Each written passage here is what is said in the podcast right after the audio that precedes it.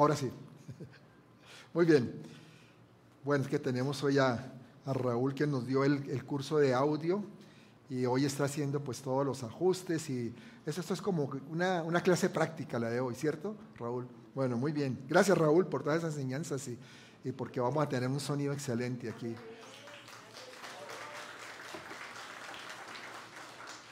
Bueno, eh, hace dos semanas estuvimos viendo o estuvimos dando una enseñanza acerca de lo que es la restauración y que Dios quiere que nosotros tengamos una sanidad integral. Y esa sanidad integral se da en tres aspectos, dijimos. Se da en lo que es como tal una restauración de lo del pasado, las heridas del pasado, lo que nos dañó, eh, aquellas cosas que nos quitaron sanidad. También está la restitución en el presente y consolidación para el futuro, ser consolidados en Cristo para que nuestro futuro sea acorde al propósito que Dios hizo para tu vida. Porque ese propósito es bueno, ¿no? ¿Cierto? Entonces, eso fue lo que vimos y eh, de esta manera es que podemos llegar a tener una sanidad integral. Decíamos que, que mucha gente pasa años a través de, trabajos de sanidad, hacen sanidad, pero no avanzan mucho. Las cosas siguen, o de pronto en algo mejoran, pero no en todos los aspectos de su vida. Y entonces yo me preguntaba, ¿por qué? ¿Por qué sucede eso? Y a través de este estudio es que me he dado cuenta que se necesita esa sanidad integral en todo sentido. Sanar el pasado, tener una restitución en el presente y poder consolidar ese futuro. Y hoy vamos con, la, con la otra parte, o sea, vimos el pasado, la restauración, ahora vamos a ver restitución y consolidación. Y vamos a empezar con la restitución, que tiene que ver con tu presente. ¿Vamos? Es poder, nosotros lo que tratamos es de que podamos vivir en el presente lo que no pudimos tener en el pasado lo que no pudimos vivir allí. ¿Por qué? Porque muchas cosas te fueron quitadas, ¿sabías? Hay cosas que nos quitaron en el pasado. Y en, la, en el proceso de restitución, Dios te vuelve a colocar en el lugar que perdiste. Dios te restituye, en otras, en otras palabras, lo que te quitaron. ¿Sabías eso? ¿No lo sabías? ¿O no lo creen? ¿Creen que Dios no puede restituir lo que te quitaron? Ah, bueno, entonces creámoslo, digamos amén. Porque así es. Dios quiere restituir lo que te han quitado, ¿sabes? Eh, veamos lo que dice 1 Corintios 3:21. Así que ninguno se gloríe en los hombres porque todo es vuestro. ¿Qué querrá decir el Señor ahí? Que todo es vuestro. Lo que pasa es que cuando estamos en Cristo, nosotros podemos alcanzar todo. En Cristo todo es nuestro. Pero la, realidad indica que, lo que, eh, que hay cosas que perdimos por la misma vida, las circunstancias que nos ha tocado eh, vivir, eh, nuestros propios errores también han hecho que perdamos cosas, las personas, el diablo, el diablo es experto en quitarte cosas y te han robado muchas, muchas cosas. También te han robado tiempos, te han robado sueños, te han quitado ilusiones, amores. ¿sí? Mucha gente ha perdido amores porque se los han robado. Proyectos, bienes también. Y en Cristo tú lo tienes todo. Y sin embargo te sientes saqueado. Te sientes pisoteado. Te sientes despojado porque eso le sucedía al pueblo de Dios, al pueblo de Israel, ¿sabías? Vamos a verlo. Vamos a partir de ahí. Isaías 42, 22 dice, mas este pueblo, este es pueblo saqueado y pisoteado. Perdón, ¿no tenemos hoy pantalla acá? Ok. Bueno, tenemos, mas este es pueblo saqueado y pisoteado, todos ellos atrapados en cavernas y escondidos en cárceles son puestos para despojo y no hay quien libre y no hay quien libre. Despojados y no hay quien diga restituid. No hay quien diga restituid. El, el, pueblo de Dios, en lugar de pararse y dar la orden de restitución, estaba escondiéndose en las cárceles, dice, abiertos al despojo y quejándose en lugar de recuperar lo que ha perdido. Pregunto, ¿no te ha pasado eso en tu vida? Que a veces no sabes qué ha estado pasando, por qué he perdido esto, por qué he perdido lo otro, por qué me quitaron la que hablaba Mirna de licitación, perdí mi licitación. Tú que haces licitaciones también creo, ¿no, Eva? Y que a veces uno dice, pero ¿por qué me la quitaron si yo lo tenía todo? ¿Por qué me han quitado de pronto a una persona que yo quería? ¿Por qué he sido despojado? Y, y, de pronto lo único que hacemos es quejarnos. No hacemos nada más. Ay, pobrecito de mí. Es que yo soy, soy muy de malas. Realmente a mí me toca siempre lo peor. Hoy quiero guiarlos yo a que ustedes den la orden de restitución en sus vidas. Y sé que, que es el deseo de Dios restituirse, restituirte no solo lo que perdiste, sino aún más. Porque la palabra lo dice. No vas a recuperar solo lo que perdiste si lo crees, sino más aún. ¿Y en qué consiste esta segunda dimensión de la sanidad integral llamada restitución? Pues se refiere a lo que es la acción de Dios a tu favor en relación con lo que era tuyo, conforme a su voluntad, y que te fue quitado o robado, y será devuelto en mayor cantidad o calidad. No solo vas a recuperar lo que perdiste, sino que te vas, vas a recibir aún más. Vas a recibir aún más. Gloria a Dios. Está como muy oscuro acá. Apagaron esta luz. A ver, Jonathan, si prendemos acá las luces. Ok. Muy bien. Eh, a veces los cristianos nos desalentamos, ¿cierto? Porque pensamos, tal vez cuando, cuando llegamos a Cristo pensamos que todo va a ser diferente, pero, pero a veces mm, tenemos muchos problemas y hay momentos también de pérdida. Eh, pero también nos desalentamos, ¿saben también por qué? porque no conocemos esta doctrina, la doctrina de la restitución. Entonces perdemos algo y ¡pum! nos venimos al piso. Si tú supieras y tuvieras claro que vas a ser restituido, no solo lo que perdiste, sino que vas a recibir aún más, entonces vas a enfrentar la prueba diferente.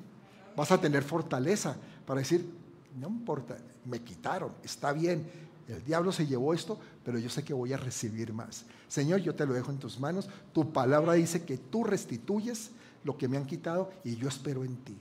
¿Verdad?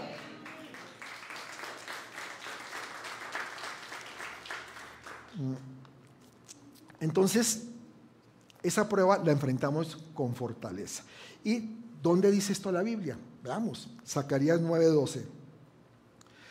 Volveos a la fortaleza oh prisioneros de esperanza, hoy también os anuncio que os restauraré el doble. ¿Cuánto? Ah, ok, el doble. No solo lo que perdiste, sino en mayor cantidad y en mayor calidad. Así como le pasó a Job. ¿Ustedes saben que a Job Dios le restituyó el doble? Veámoslo. Job 42, 10 dice, y quitó Jehová la aflicción de Job cuando él hubo orado por sus amigos y aumentó al doble todas las cosas que habían sido de Job. O sea, Dios le dio el doble después de pasar por semejante prueba. Y habla de todas las cosas. Aumentó al doble todas las cosas, no algunas, todas. Pero, pero no es solo, es cuestión de, de cosas materiales, porque a veces como que nos vamos, me quitaron dinero, me quitaron la casa. No, eso también, claro. Pero tal vez tú sufriste en la vida otro tipo de pérdidas. De pronto, tu dignidad. Fuiste humillado. Tuviste de pronto abandono, rechazo. Son cosas que causan dolor porque son pérdidas. Isaías 61, 7 dice, en lugar de vuestra doble confusión y de vuestra deshonra, os alabarán en sus heredades, por lo cual en sus tierras poseerán doble honra y tendrán perpetuo gozo. Doble honra y gozo, gozo permanente.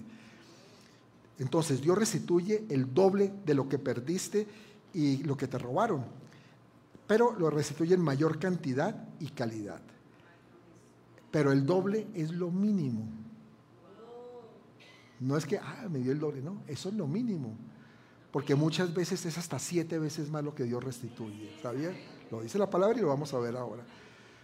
Quiero decirte, iglesia, que, que si te hirieron, te lastimaron, que tú de pronto estás viendo todo el panorama de tu vida oscuro y eh, estás necesitado de restauración, pues te voy a dejar este versículo de Isaías 33, 26, que dice, y la luz de la luna será como la luz del sol, y la luz del sol siete veces mayor como la luz de siete días, el día que vendare Jehová de la herida de su pueblo y curará la llaga que él causó.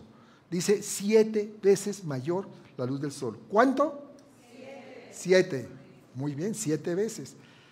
¿Te das cuenta que Dios no solo restituye lo que, lo que perdiste, lo que te fue robado, sino que lo hace en mucha mayor cantidad o en mayor calidad, como les decía?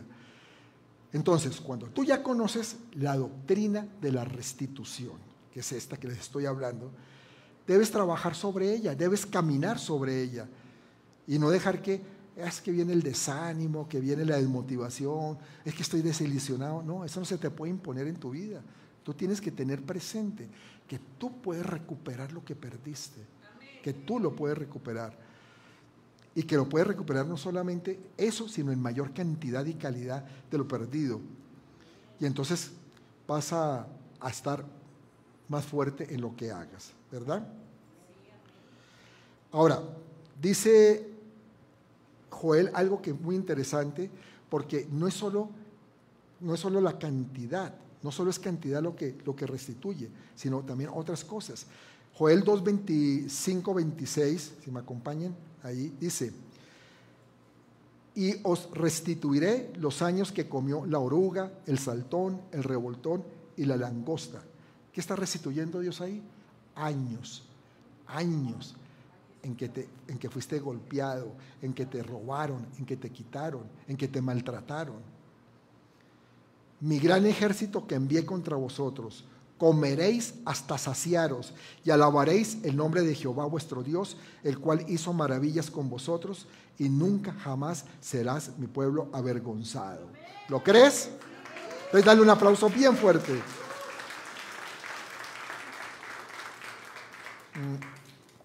Bueno, ustedes dirán, pastor, eso está muy bonito, pero ¿qué hay que hacer?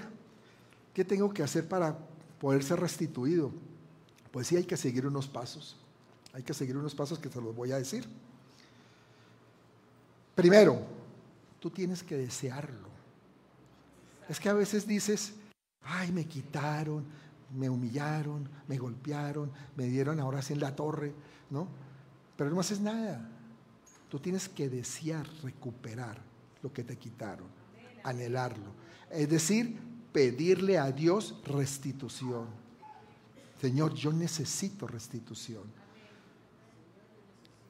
En segundo lugar, debes ponerte en armonía con Dios. ¿A qué me refiero? Que si tú hiciste algo pecaminoso en tu vida, que dio lugar a que perdieses eh, algo, te fuera quitado, ahora debes arrepentirte. Tienes que pedirle perdón a Dios y, cambiar. Si vas por una dirección errada, cambiar esa dirección. Tú no puedes, por ejemplo, decirle a Dios, Señor, salva mi matrimonio, por favor. Está mal si tienes una relación de adulterio. Sálvalo, pero manténme con esta otra también ahí de ladito. Porque la pasamos bueno, Señor. Entonces, y tú me amas y tú quieres que yo tenga gozo en mi vida. no, eso es equivocado, eso es un error.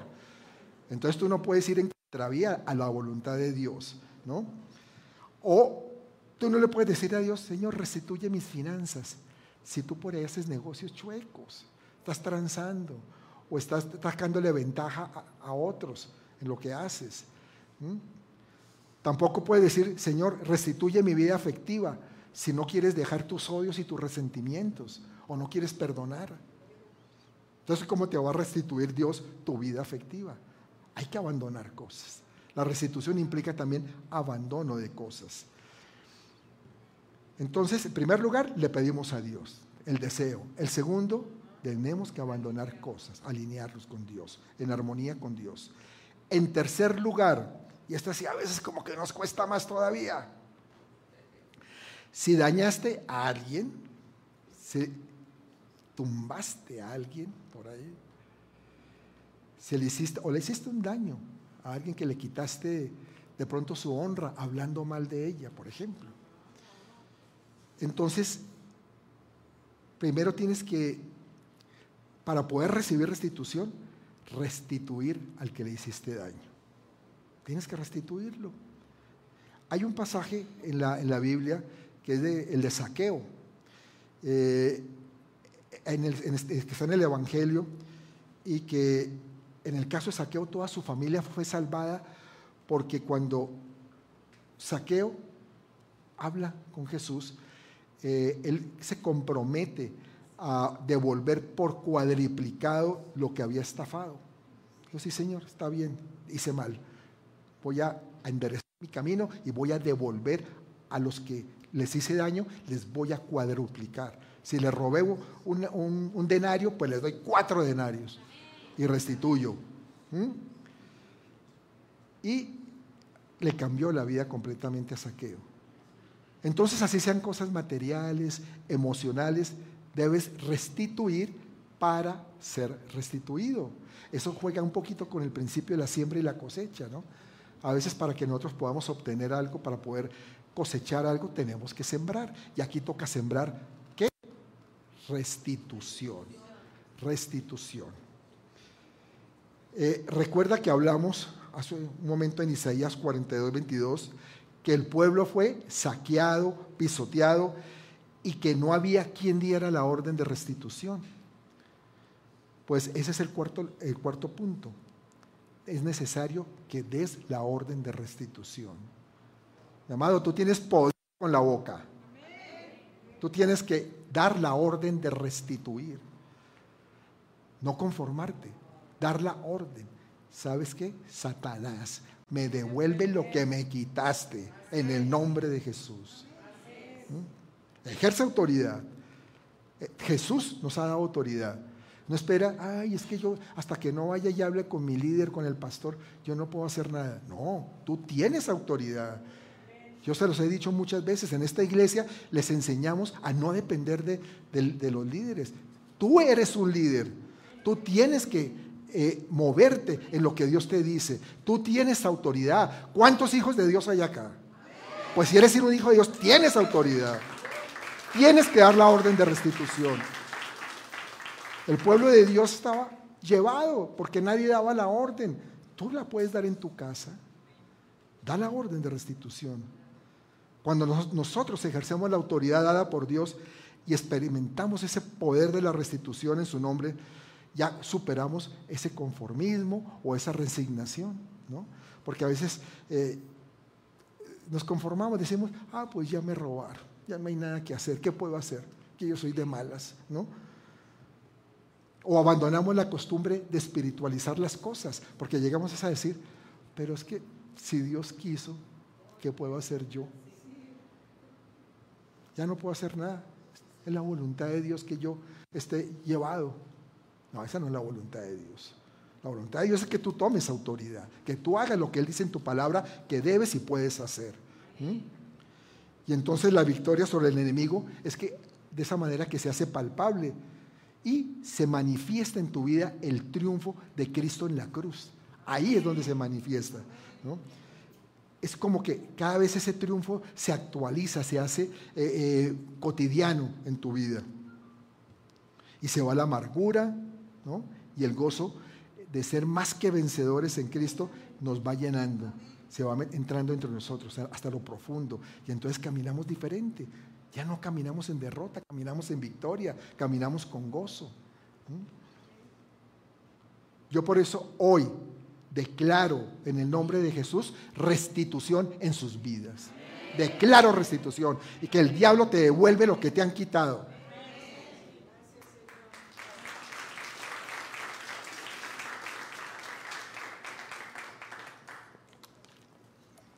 Ya hablamos de restitución. Vamos al tercer, a la tercera dimensión de la sanidad integral, que es, a ver si alguien se acuerda, hablamos de restauración, restitución y consolidación. Consolidación. Y significa, ¿qué significa consolidación? Es poner los cimientos para que, que en el futuro no tengamos que volver a sanar. Esa es la clave. Que si tú tienes bien puestos los cimientos, no tienes que estar, ay Señor, ¿será que me pueden hacer sanidad otra vez? Yo, pero si tengo hecho 20 sanidades. No, pero es que necesito nuevamente sanidad. ¿Por qué? Porque sí, me siento enfermo emocionalmente. Ah, ah. Tú tienes que estar consolidado, consolidado hacia tu futuro. Si quieres realmente ver la obra de Dios en tu vida, tienes que consolidarte. En la Biblia se llama a ese fundamento la piedra del ángulo. Y no es otro que reconocer cada día a Jesucristo como tu Señor. Es que miren, muchos cristianos no están caminando realmente con Cristo. Y entonces viven por eso en tantas derrotas. Les falta consolidar al Señor en sus vidas. Que el Señor realmente sea mi Señor. Al ser mi Señor, entonces yo ya camino diferente, ya no camino con la cabeza baja, empiezo a caminar erguido, con la cabeza en alto, porque yo sé quién es mi Señor. Mi piedra angular. Él tiene que ser el rey y Señor de tu vida. En otras palabras, el centro, el centro de tu vida. La piedra fundamental. Y eso es lo que te asegura a ti un futuro sano. No solo decir, es que recibí a Cristo y estoy, yo soy cristiano y ya. No, no es solo eso. Tienes que realmente volverlo el centro. Y es que muy fácilmente nosotros perdemos el centro. Y cuando perdemos el centro de nuestra vida, entonces ¿sabe qué pasa? Se desdibuja tu identidad. Pierdes tu balance. Y por eso es que hay tanta gente que vive de un extremo a otro. ¿sí? Como las olas del mar, como dice la, palabra, al vaivén de las olas. Eh, y eso hace que las personas se descompensen emocionalmente, se desbalancean entre su trabajo y su familia, se desajustan eh, material y físicamente. Y es que, ¿sabes qué? Tu identidad no es lo que haces, porque a veces pensamos que lo que hacemos es lo que nos identifica. No, tu identidad no es eso. Ahora, tampoco lo que dicen de ti. Que a veces nos creemos lo que otros están hablando de nosotros. Uy, de mí han hablado mucho. ¿Y de ti también, no, mi amor? Para no quedarme solito. De ti también, Enrique. No te hagas. Pero es que nuestra identidad no está en eso. No está ahí ni tampoco la imagen que proyectamos. Ah, no, es que yo me voy a poner ahora así bien pispo, me voy a hacer un corte todo punk, ¿no? Para que me vea distinto, llamar la atención. Esa no es tu identidad, tu identidad tampoco está en eso. Tu identidad está en Cristo, en Cristo.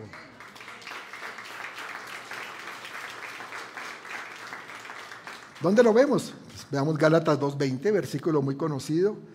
Con Cristo estoy juntamente crucificado. Y ya no vivo yo, mas vive Cristo en mí. Y lo que ahora vivo en la carne, lo vivo en la fe del Hijo de Dios, el cual me amó y se entregó a sí mismo por mí. Ahí está esa identidad. Y sabes, cada vez que tú te dejas de estar en Cristo, en otras palabras, yo lo digo de otra manera, cuando te sales del bendecidero, porque es que a veces nos da por salir del bendecidero, ¿sabes? Es que rico, ay, yo no, ya, ya, no voy a la iglesia, no vuelvo por allá, para allá voy en un mes, que el pastor me extrañe. ¿Será que sí? Entonces me voy del bendecidero, dejo de estar en Cristo. ¿Mm? Eh, ahí, ¿sabes por qué lo haces? Porque estás tratando de afirmar algo en tu vida que no es tu identidad. Mucha gente se va al mundo por eso. Ay, ya como que me cansé de la iglesia. Ya como que ya no quiero que me digan más cosas. Yo mejor me voy a la vida loca, ¿no? Y entonces en la vida loca estás afirmando o tratando de que te afirmen algo que no es tu identidad. Y entonces te vas a sentir mal con el tiempo, te vas a desestabilizar y emocionalmente te vas a ver afectado. Porque perdiste tu centro. Mira, muchos creyentes, ¿saben qué hacen? Buscan logros para, para poder afirmar su identidad, para sentir que valen, que son importantes. Pero eso también es salirse de su centro. No, es que voy a, ahora sí, eh, quiero eh, que me asciendan, porque cuando me asciendan van a ver de qué estoy hecho, ¿no? O quiero que en la iglesia que, llamar la atención y que me pongan en el liderazgo de, cualquier ministerio, porque van a ver que, ese, que realmente yo sí tengo mucha autoridad, que el Señor me ha dado mucha unción. Y eso no es tampoco. Ahora, lo de los logros no me lo malinterpreten, porque digo, mucha gente busca logros para, para afirmar su identidad. No, no, es que los logros son necesarios. No es que no trates de conseguir logros en tu vida, todo lo contrario. Tu vida tiene que ser orientada a metas y a logros. Pero hay una pequeña diferencia, y es que estos logros no es para que mm, tú llegues a ser, a hacer algo, sino porque tú ya eres en Cristo. Esa es la diferencia. A ver, si me entienden. Si yo estoy en Cristo, es mi obligación ir para adelante, ir para arriba. Vamos para arriba. Y eso lo dije en alguna prédica, porque estoy en Cristo, porque Cristo vive en mí. Ya no vivo yo, Él vive en mí. Entonces tengo que ir para adelante, subir en esta vida, escalar. Estamos llamados a ser primeros. Pero cuando yo quiero lograr algo por mi propio medio, porque soy yo, porque me lo merezco, ahí donde la cosa se pone difícil. Eso ya no es lo que Dios quiere en ti. Entonces, cada vez que tú hagas algo para lograr eh, que los demás te valoren, que te vean como que tienes algo especial, te vas a desequilibrar. Dile al que está a tu lado, no te desequilibres. Y cada vez que, que busques logros para sentirte importante, te estás desbalanceando. Dile que está a tu lado, no te desbalancees. Miren lo que dice el autor de, de en el capítulo 2, verso 11. Voy a leerlo en la nueva traducción viviente porque me gustó lo que está diciendo en esta, en esta versión. Dice, pero al observar todo lo que había logrado con tanto esfuerzo, vi que nada tenía sentido. Era como perseguir el viento. No, no había absolutamente nada que valiera la pena en ninguna parte. ¿Y sabes que eso nos pasa muchas veces? Fíjate que eso, por ejemplo, los deportistas. Hay deportistas que logran unas metas y logran la medalla de oro y después de que lo lograron, se desinflan se desilusionan porque dice, ya, ¿ahora qué? Ya logré lo máximo, ¿y ahora qué? Porque estaban centrados en su logro, en sí mismo, y no en Cristo. Cuando uno está centrado en Cristo, uno le da la gloria a Dios y sigue, hoy logré esto, mañana logro otra cosa, ya no necesito esto, seguramente el Señor me tendrá de parado para otras, otra situación. ¿Ves? Ahí está la diferencia. Y entonces por eso es que hay que, hay que preguntarnos, bueno, ¿quién soy? ¿Cuál es mi esencia? Ustedes saben que la mayoría de las personas no saben quiénes son. Ay, ¿por qué me miran aterrados? La mayoría de las personas no saben quiénes son. Es verdad. Si les preguntan, a ver, ¿tú quién eres? Empiezan a decir otras cosas. O sea, dicen lo que hacen. ¿Yo? Ah, pues yo soy un arquitecto. Yo soy un abogado o yo soy eh, un empleado público, soy un artista. Eso es lo que hacen, eso no lo que es. Y algunos, algunos llegan hasta el punto que se identifican es con cosas malas. ¿No? Porque le dicen, ¿y tú quién eres? Ah, soy un adicto, soy un alcohólico, soy un mentiroso. Eso son conductas, eso no es quien eres, eso no eres tú. Entonces, también si dejas que tu identidad sea definida por los demás, muy probablemente te van a, definir por tus errores. Porque ya hay personas que ya nos tienen estigmatizados. Ah, tú, tú no eres el que fracasaste, no eso que quisiste emprender. Tú no fuiste el que quisiste abrir un negocio y te fue mal. Ah, tú no fuiste el que, el que te abandonó tu mujer por sinvergüenza. El que te equivocaste por el que metiste un dinero donde no hay de haberlo metido. Todo eso. Y la realidad es que ese no eres tú. Tengo la noticia, ese no eres tú. Tu identidad no es lo que dicen de ti. Eso es, eso es más bien dejar que otros vivan la vida por ti. Y hay mucha gente que anda por este mundo dejando que otros vivan la vida por uno. Que dicen esto y entonces yo mejor voy a hacerlo porque, porque no quiero quedar mal. Y otros dicen, no, haz esto. Entonces sí lo voy a hacer. Mejor porque de verdad no quiero que, me, que me excluyan. No, eso no puede ser así. Te estás dejando manipular y abusar.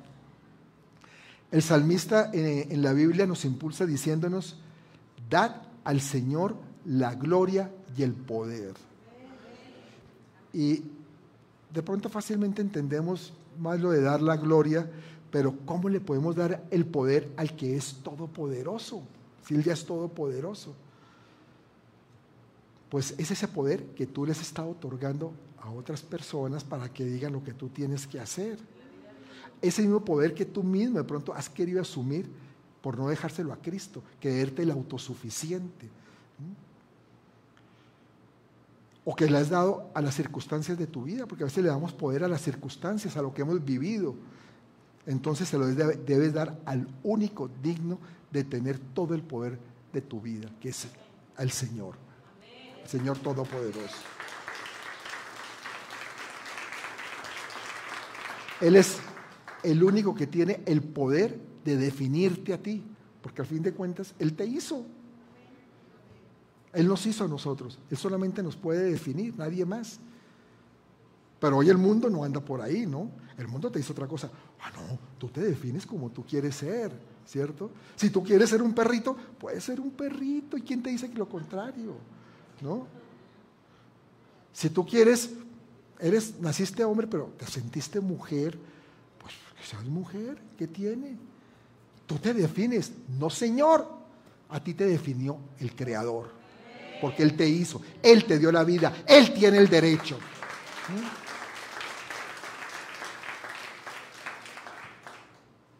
Y, fíjese, los, los creyentes que tienen vidas desbalanceadas, no es que sean malos creyentes, es que no han sabido mantenerse en el centro y no han aprendido a definir cuál es su fundamento en el que van a afirmar sus vidas. Y hay gente que pasa años y escuchan, pero todavía no definen que su fundamento sea Cristo. Y si no encuentras tu centro, eh, tu vida será siempre un, elevador, ¿no? Sube y baja, así se la pasan mucha gente subiendo y bajando, tratando de hacer cosas que, en medio de, un mar de dificultades eh, se mueven para tratar de lograr resultados. Corren de aquí, corren para allá, ¿no? tratan de tapar agujeros, y si no los hay, pues los abren y luego los tapan, ¿no? y así se la pasan. Y es que lo secundario en la vida se convierte en el centro. Vean eso. Y por eso viven desbalanceados. Lo que es secundario lo vuelven lo principal.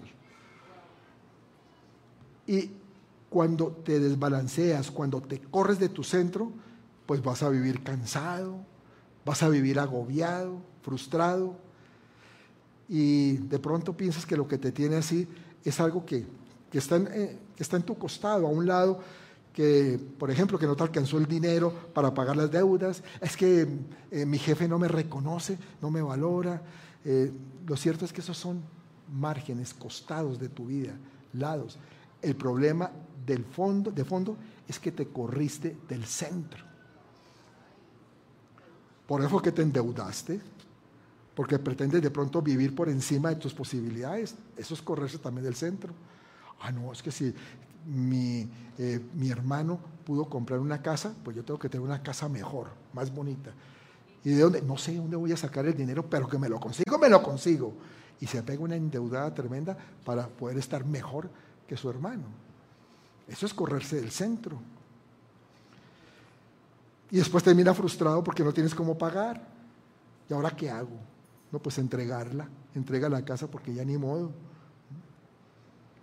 O, o a los estudiantes les va mal en los exámenes, aunque tengan sobradas capacidades, pero, pero se corren del centro y piensan que, que de pronto es mejor eh, hacer trampa, sacar aquí de bajito. Eh, no sé, en Colombia le decimos la copialina, no sé cómo le dirán acá, yo saco mi copialina, pero eh, el acordeón, bueno, sacar el acordeón, me imagino que chiste, y mirar, eso es desbalancearse también. O personas que por eso se pelan con, con el marido, con la mujer, porque se corren del centro, ¿no? Entonces, cada rato se van al extremo y eso desbalancea. La pregunta es, ¿cómo me mantengo yo en el centro? ¿Cuál debe ser, cuál debe ser mi centro? Creo que ya lo tenemos claro, ¿cierto? hay algo que tienes que tener en cuenta. Los seres humanos somos muy inestables para ser el centro. Parte de ese hecho. Oiga, pero si yo soy tan imperfecto, ¿cómo pretendo yo ser el centro de mi vida? Partamos de esa situación. Tú necesitas la piedra angular, la que te sostenga. Y eso implica eh, no ser un, religioso como pidiendo como, como magia para resolver tus problemas marginales. Ay, no, pastor, ore por mí para zafarme de este lío en que me metí. Es que estoy pero enredadísimo. ¿Quién te mandó a meterte allá, muchacho?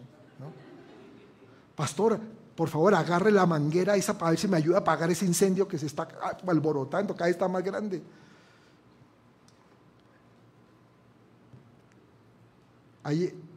Hace un tiempo, hace unos años, me pasó algo muy, curioso con una, persona en la iglesia, una señora, que ella tenía que, que pues, pues, estudiando y, estaba haciendo una, una, especialización, algo así, tenía que viajar y su hijo se metió en un lío en la escuela tremendo.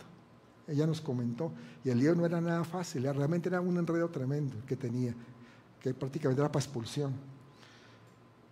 Y la citaron para hablar del problema ese, para ver cómo, cómo lo iban a solucionar, qué iban a hacer. Ay, es que yo no puedo ir porque voy a viajar. Está bien, bueno, está bien, ya tenía un viaje. Pero que me diga a mí que yo vaya a hablar por su hijo. Me dijo, pastor, ¿será que usted puede ir a la escuela para, para, que para que maneje el problema de mi hijo? Yo no soy un apagafuegos. Yo puedo orar, claro que sí, ¿no? pero yo no soy bombero. Yo oro por la gente. Pero el interés mío y el de, el de la pastora es que dejes de vivir emparchado y consolides tu futuro. Porque eso es estar un emparchado, pretendiendo que otros le arreglen sus problemas. Es que de eso no se trata la vida cristiana. Si tú tienes como piedra angular al Señor Jesús, las cosas van a cambiar, van a ir cambiando. Y tú no vas a estar necesitando, voy para acá, pastor, ayúdame a sacar esto, pastora, ayúdame a lo otro, ah, que este líder me ayude. Y, y nada, nada resuelves. Tú tienes que dejar que Cristo sea el centro de tu vida y no salirte de ese centro, no es balancearte. ¿Saben? Que también sucede que a veces la gente se mete tanto ya en cuestiones religiosas que termina como, yo digo que como narcotizados. Y saltamos espiritualmente de un lado a otro. Y no, es que después de, estar metido en la iglesia haciendo cosas y cosas, y llevo tres meses sin pagar la renta. O los hijos están saliendo ya de las manos, ya porque ya ni como ya no venían los papás. ¿no? Y tratan de, buscar, de llamar la atención ante esa ausencia y, no lo logran.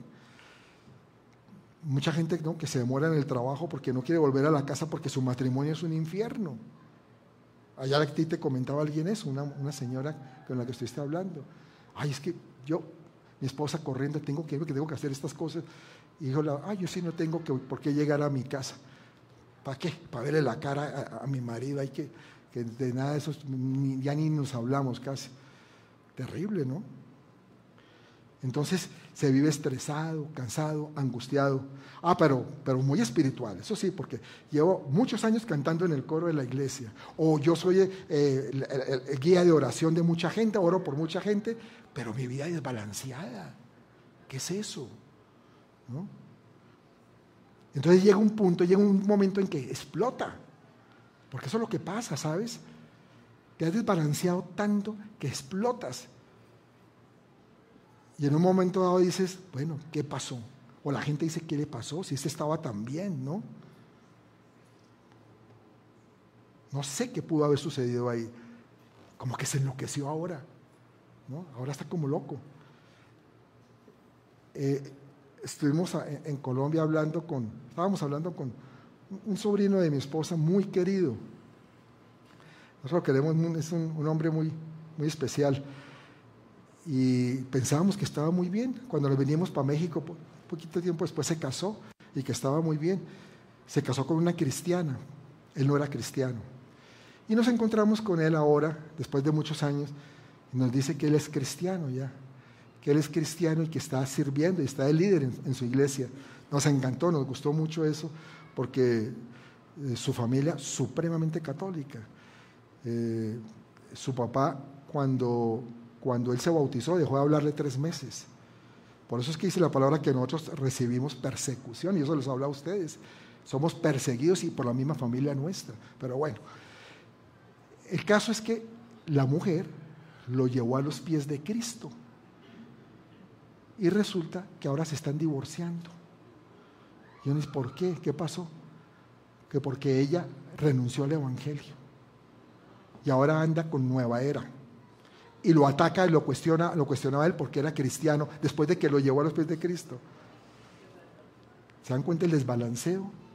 A veces la gente se mete y se mete de cabeza en, cosas también de, de, religión que en un momento explota. Y dice, no va más, me cansé, ahora me voy para otro lado.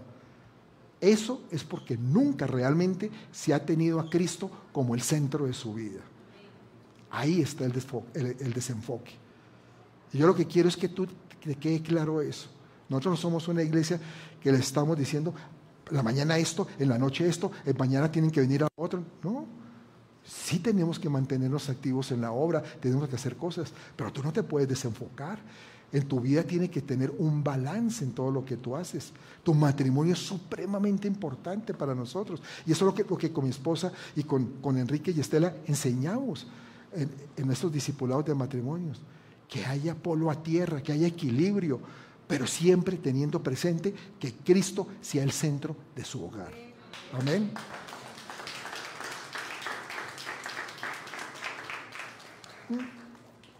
Y la gente dice, uy, no es que se volvió loca, ¿no? Esta persona se enloqueció. No, no, no es que se haya enloquecido, sino que la gente ha vivido como locos. Es lo que pasa, siempre han vivido como locos, desbalanceados solo que ahora están en el otro extremo. ¿no? Antes estaban en este extremo, ¿no? Y me salí de aquí y me fui para el otro. Pero al centro nomás le dije, adiós, paso de lado. Entonces mucha gente oculta en las cosas como sus problemas espiritualizándolo. Yo me meto en la iglesia yo voy a hacer esto y voy a hacer lo otro. Y entonces quieren espiritualizar mucho y ocultan sus propios problemas y por eso fácilmente se van para el otro extremo. Igual de, igualmente desequilibrados como antes, pero en la otra orilla. Entonces, tú lo que tienes que hacer es creer lo que Dios dice de ti, de quién eres en Cristo, y acabar de, acabar de entender verdaderamente quién eres. Yo sé que todos hemos estado llenos de, de equivocaciones en la vida, de locuras, pero ese no eres tú.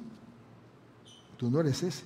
Ese fue el resultado de que habías perdido tu identidad, tu centro, tu eje. Fue la consecuencia de que te paraste fuera de la piedra del ángulo. Miren, por eso yo no estoy de acuerdo, y con todo el respeto, yo sé que va a haber personas que han estado en alcohólicos anónimos, y me parece que hacen una labor muy loable, en el sentido de que sí, gente se recupera, pero no estoy de acuerdo en algo, en algo que raya con esto que estoy diciendo. en que después de que una persona lleve 20 años sin tomar, se pare y diga, mi nombre es tal y soy alcohólico. ¿Soy alcohólico? Después de 20 años sin tomar. No, eso no es verdad.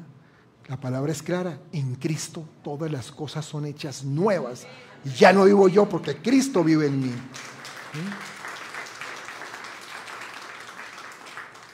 Por eso, mi amado, yo te digo, no vivas de apariencias. Eso no es lo importante, sino lo importante es el cimiento. Lo que cuenta es tu fundamento. ¿En dónde estás parado? Eso es lo que te mantiene balanceado. Tu piedra angular, que es Jesucristo. Eso es lo que te da el balance. Eh, Sabes que la primera razón por la que Jesús vino al mundo fue para que tuvieras una vida plena. Porque todos pensamos siempre, sí, vino para salvarnos. Claro que sí, pero vino para que tuviéramos una vida plena. Lo dice la palabra. Juan 10:10 10, dice, el ladrón no vino sino para hurtar y matar y destruir. Yo he venido para que tengan vida y para que la tengan en abundancia. Es que el Señor no se conforma con, con que solo tengas vida.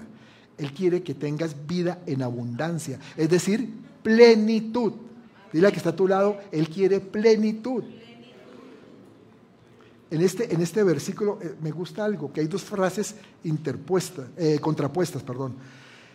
Jesús en la primera parte menciona el ministerio del diablo, que es robar, matar y destruir. Y es que el propósito del diablo es atacarte para dañar tu vida, para acabarla, para destruirla. ¿Y qué hace? Usa tu pasado para, para afectar tu presente y para dañarte. Ah, es que como yo hice esto, como yo hice lo otro, es que yo no sé, yo he sido tan malo, ¿no? Entonces Satanás viene para, para matar por medio del pasado tus ilusiones y tus sueños. Es que yo no puedo ser más, porque yo fui tan malo que yo no puedo llegar más lejos. Hay gente, y nos, ha tocado ministrarlos en eso, que piensan que no pueden ser mejores personas. Eh, sin embargo, pues lo pasado ya pasó. Pero sus, sus, efectos siguen condicionando tu presente, limitando tu futuro y evitando que tú vivas realmente una vida plena, una vida en felicidad. Eh, Dani, Entonces el ladrón vino, te robó en el pasado, pero sigue robando en el presente. Roba tus cosechas y ataca tus siembras que hace, las siembras en lo afectivo, en lo espiritual, eh, en tus campos profesionales, te los quita. Recuerda lo que vimos en Isaías. Vuelvo y lo repito porque es muy importante ese versículo 42-22, en que decía que los hijos de Dios vivían saqueados materialmente pisoteados emocionalmente, atrapados mentalmente, escondiéndose y escapando y ya no había nadie que diera la orden de restitución. Y yo te tengo una mala noticia. El diablo no cambió, no ha cambiado. Su interés hoy es el mismo. Sigue deseando que tú vivas escondido y que tú sigas siendo saqueado permanentemente. Pero si tienes el centro, la piedra angular, Nanay ya no puede hacer nada. Satanás también viene para destruir tu futuro, ese futuro maravilloso que Dios tiene para cada uno de nosotros. Él quiere que tu futuro sea más de lo mismo, más frustración, más fracaso, más sufrimiento, más sueños truncados. Y Jesús dice, el diablo viene presente, es en presente, no que vino. Es decir, continuamente viene a tu vida para dañarte. Pero lo bueno es que Jesús también tiene una segunda frase ahí, ¿no?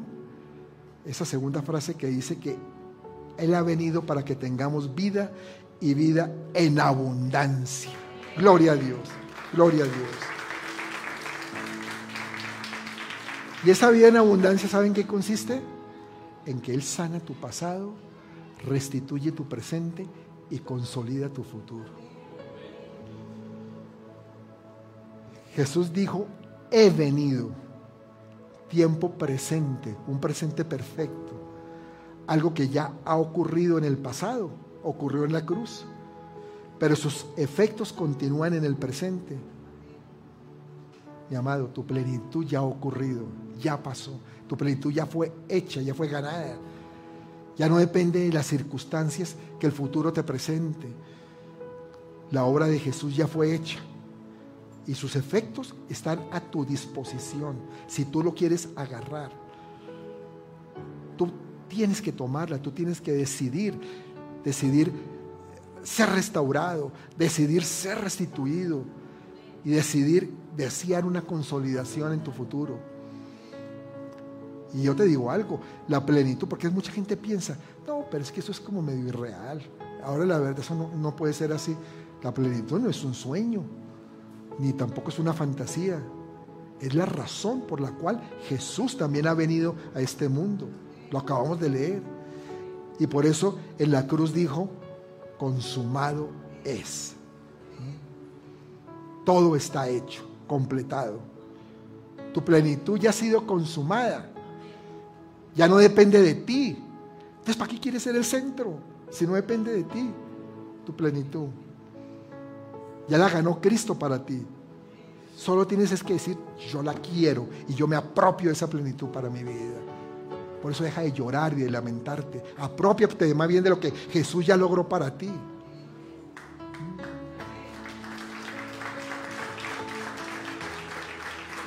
Por eso yo hoy te invito a que tú creas y que tú des la orden de restitución. No que sea una expresión no más de deseo, no, es que tú tienes que dar la orden de restitución, tú la puedes dar. Ya fue lograda en la cruz. Es necesario que, que tú mueras y que Cristo viva su vida plena en ti. Cuando yo muero a mí, a mis deseos, a, mi ego, a lo que creo que, es lo, lo, que me conviene, es cuando Cristo ya puede venir y decir, ah, ya te quitaste de mi trono, ¿no? Entonces así, te haces a un ladito y yo me entrono en ti y vamos de la mano los dos. Es diferente. Esa es tu verdadera identidad. Esa es la, la, identidad que trae consolidación para tu vida. Cristo en ti. Para que tú tengas un futuro maravilloso, porque sí es posible. Créelo, porque el Señor lo ha prometido. Tu vida va para más va para mucho más, lo dice Proverbios 4:18, dice, mas la senda de los justos es como la luz de la aurora, que va en aumento hasta que el día es perfecto.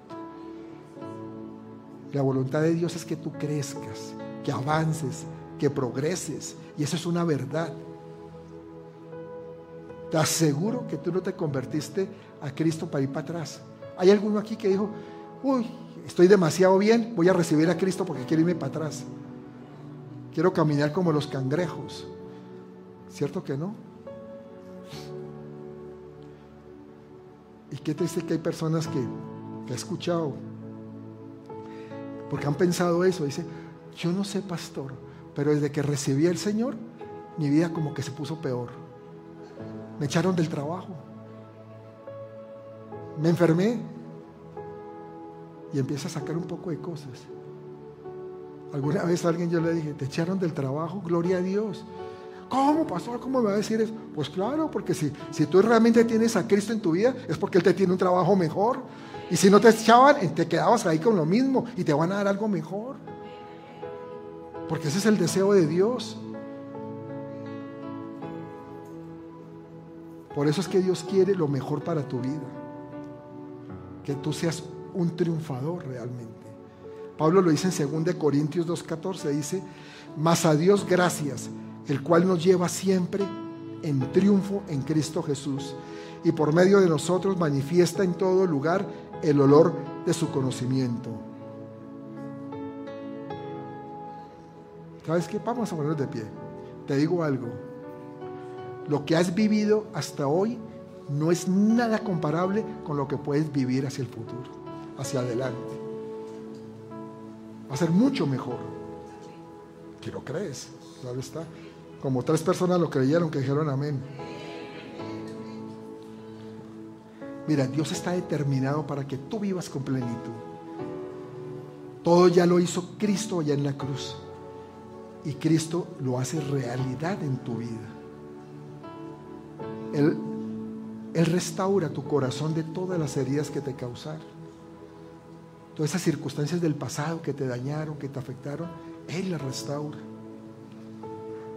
Él restituye todo, todo lo que te fue quitado, todo lo que te robaron. Y Él también quiere ser el núcleo, el centro, el fundamento de tu vida para que consolides una vida en plenitud. ¿Cómo se llama tu verdadera identidad? Se llama Jesucristo. Y ya determinó para ti una vida abundante, porque dijo, yo he venido para que tengan vida y vida en abundancia. Es tu tiempo, tómalo. Tiempo de que, de que tú determines disfrutar de esa plenitud que ya Cristo logró para ti. Y apropiate de tu sanidad. Apropiate de esa sanidad en las tres dimensiones. Apropiala. Señor, yo recibo tu sanidad. Yo recibo tu sanidad de mi pasado. Restauración de mi pasado. De todo aquello que me hizo daño emocionalmente. De lo que me hirieron. De todo lo que me causó eh, problemas en mi, en mi vida. Yo recibo tu restitución en el presente. Yo recibo que tú me vas a dar lo que me vas a dar y que me, que me fue quitado y que me vas a dar mucho más de lo que me quitaron. Lo recibo en el nombre de Jesús. Y yo consolido mi futuro haciéndote el núcleo de mi vida, el fundamento, la piedra angular que eres tú, Señor Jesús. Yo lo recibo. Porque realmente solo Él te lo puede dar. Él es el único. El único Nadie más. Ni la vida, las circunstancias, tus amigos, tu esposo, tu esposa, nadie. El centro solo es Él. Él es el único. Vamos a cantar. Vamos a decírselo.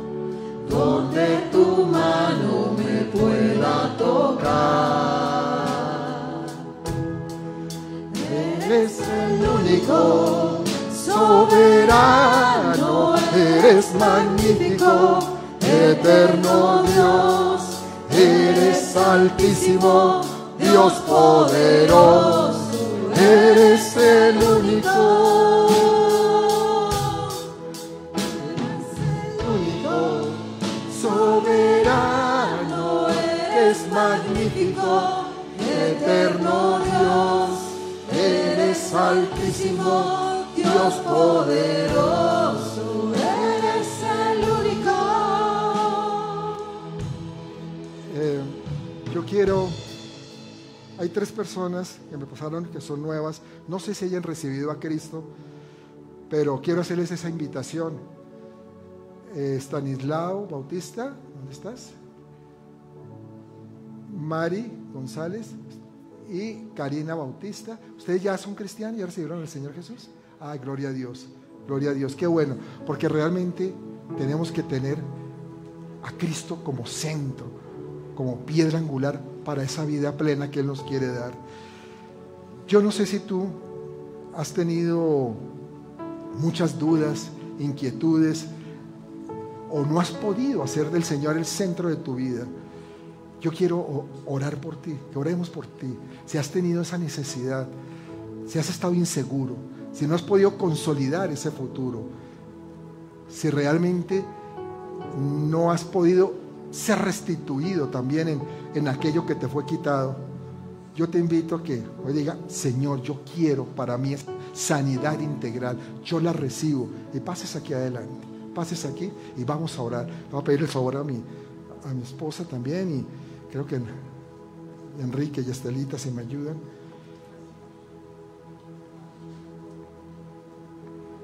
A ver, ¿quién o todos son muy sanos integralmente? ¿Se sienten sanos completamente? Porque yo creo que hay áreas que, que realmente nos han afectado, áreas que, que realmente no han sido, no han sido posible que sean restauradas del todo. Y por eso también a veces no viene la restitución, precisamente. Porque no hemos entregado realmente ese pasado. No nos hemos podido liberar de aquellas cosas que nos hicieron daño. Vamos a, a pedirle a Dios